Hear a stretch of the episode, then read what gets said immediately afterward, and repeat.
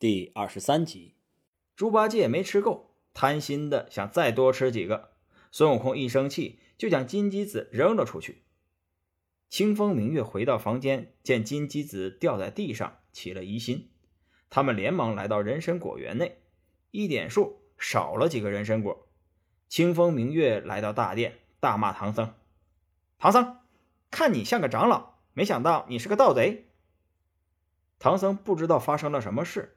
连忙说：“呃，两位施主有话慢慢说，不要出口伤人。”清风明月说：“刚刚拿来给你吃，你说害怕不肯吃，没想到你却偷着吃。”唐僧听说有人偷吃了人参果，忙把悟空、八戒和沙僧喊来，询问他们是哪个偷吃了人参果。三人进来之后都很心虚，最后悟空只好把偷吃人参果的事情告诉了师傅。清风明月见悟空承认了，但是果子的数目对不上。孙悟空说：“他们师兄弟正好一人一个，只吃了三个。”清风明月却说自己去后院查过了，少了四个果子。双方争执起来。清风明月很生气，说话越来越过分。孙悟空气得要命，拔根毫毛变成了假孙悟空站着，自己则飞到了人参果园内，举起金箍棒，把人参果打得精光。最后。又使个推山移岭的神力，把人参果树给连根拔起了。清风明月在大殿里出了一口气。回去的路上，突然间想起，万一是自己数错了，岂不是冤枉了他们几个？想着，他们两人又又去了后院，准备再数一处。两人进了后院，见一片狼藉，惊恐万分。两人觉得肯定是孙悟空他们搞的鬼，决定要捉拿他们，交给镇元大仙处理。晚上，唐僧他们吃饭时，清风明月捧着茶进来，说是刚刚去后院检查过了，是自己数错了，错怪了孙悟空他们，所以啊，特地做了粥前来赔罪。孙悟空一听就知道有鬼，自己明明将果树推翻了，他们去了后院，按理说应该很生气，反而前来请罪。清风明月见四人都在，就退出去了，然后将门一锁，在外面大骂。还说什么不让他们走了？唐僧很生气，猪八戒和沙和尚也一直在埋怨孙悟空。孙悟空说：“别急，等他们睡着了，咱们再偷偷离开。”孙悟空知道这一下闯了大祸了，就拔了根毫毛，变作瞌睡虫，弹到清风和明月的身上，让他们两个人沉沉睡去。随后和唐僧、八戒、沙和尚连夜离开了万寿山。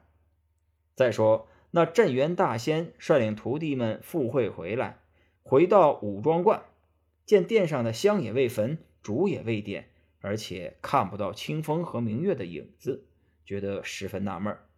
他急忙来到清风和明月的房间，只见他们两个人在呼呼大睡，急忙念动口诀，解了他们的瞌睡。两人这才睁开眼睛，见了师傅。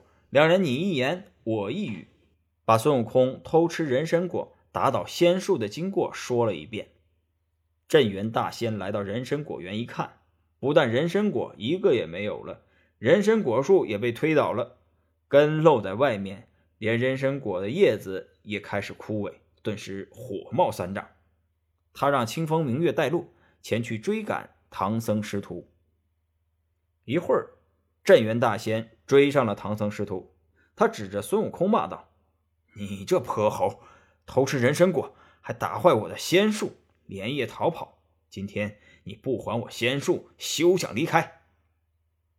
孙悟空恼羞成怒，也不答应，拿出金箍棒向镇元大仙打去。两个人过了几招，镇元大仙见孙悟空没有一丝悔改的意思，也生气了。只见他不慌不忙，用玉浮尘左遮右挡，和孙悟空斗了几个回合，然后一招袖里乾坤。把唐僧师徒四人全部收到了自己的袖子里，向万寿山而去。镇元大仙回到五庄观，将袖子里的师徒四人放出来，然后叫徒弟们用绳子把唐僧师徒捆起来，对清风明月说：“快去拿我的龙皮七星鞭来，先用鞭子打他们一顿，给我的人参果树出出气。”一个徒弟拿了鞭子问道。师傅，先打谁？镇元大仙说道：“唐僧为师管教不严，当然先打他。悟空一听，忙说道：“慢着，大仙错了，偷人参果的是我，吃人参果的也是我，打倒人参果树的也是我，当然先打我了。”镇元大仙冷笑道：“哼，这猴头倒是讲义气，那就先打他吧，先打他三十鞭。”孙悟空忙把两条腿变成了铁腿，那徒弟抡起鞭子往孙悟空的腿上狠狠地抽了三十下。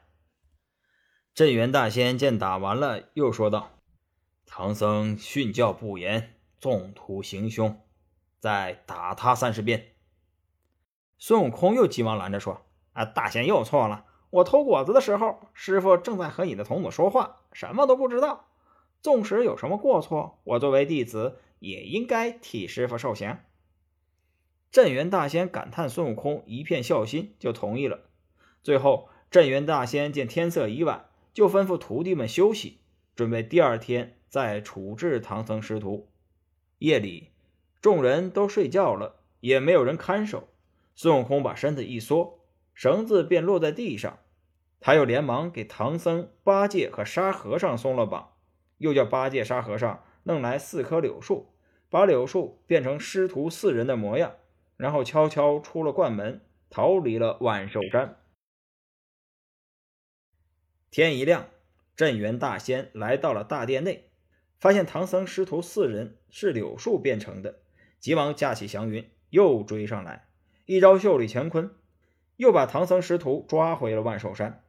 这一次，镇元大仙将他们捆好之后，命令弟子架起油锅，把油烧滚。师徒四人不知道镇元大仙准备干什么。镇元大仙说：“把孙悟空给我扔到油锅里炸一炸。”给我的人参果树报仇！众弟子领命，有两个弟子去抬孙悟空，准备呀把他扔到油锅里。孙悟空施展了个千斤坠，两人搬不动，最后六个人才将他抬起来，然后扔进油锅里。孙悟空进去之后，砸破了油锅，逃出去了。镇元大仙更生气了，准备换一口油锅，接着砸唐僧。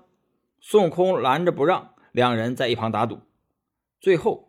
孙悟空答应帮镇元大仙救活人参果树，镇元大仙才高兴地说：“你如果能救活人参果树，我就和你八拜结交，结为兄弟。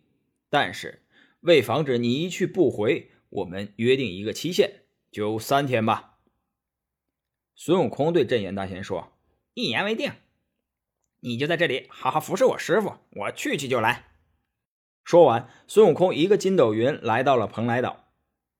福星、禄星正在下棋，寿星观棋。他们见到悟空，连忙起身相迎。孙悟空讲明了来意，三星大吃一惊，失色道：“那镇元大仙可是地仙之祖，神通广大。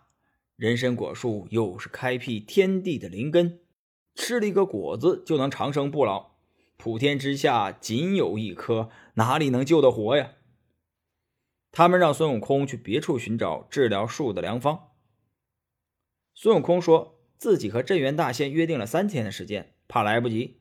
三星和镇元大仙是朋友，他们愿去万寿山为孙悟空说情。孙悟空告别三星，又寻了几处，仍然找不到救树的方法。孙悟空最后来到了南海，请观音菩萨帮忙。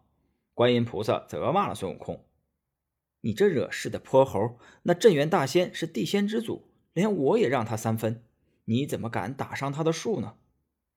孙悟空再三恳请，观音菩萨见孙悟空已经认识到自己的错误，就手托杨柳净瓶，和孙悟空一起往万寿山而去。观音菩萨让孙悟空把人参果树栽下扶正，然后把净瓶里的甘露水洒在人参果树上，那人参果树一会儿就变得青枝绿叶，恢复了原来的模样。镇元大仙十分高兴，遵照自己的承诺，和孙悟空结为兄弟。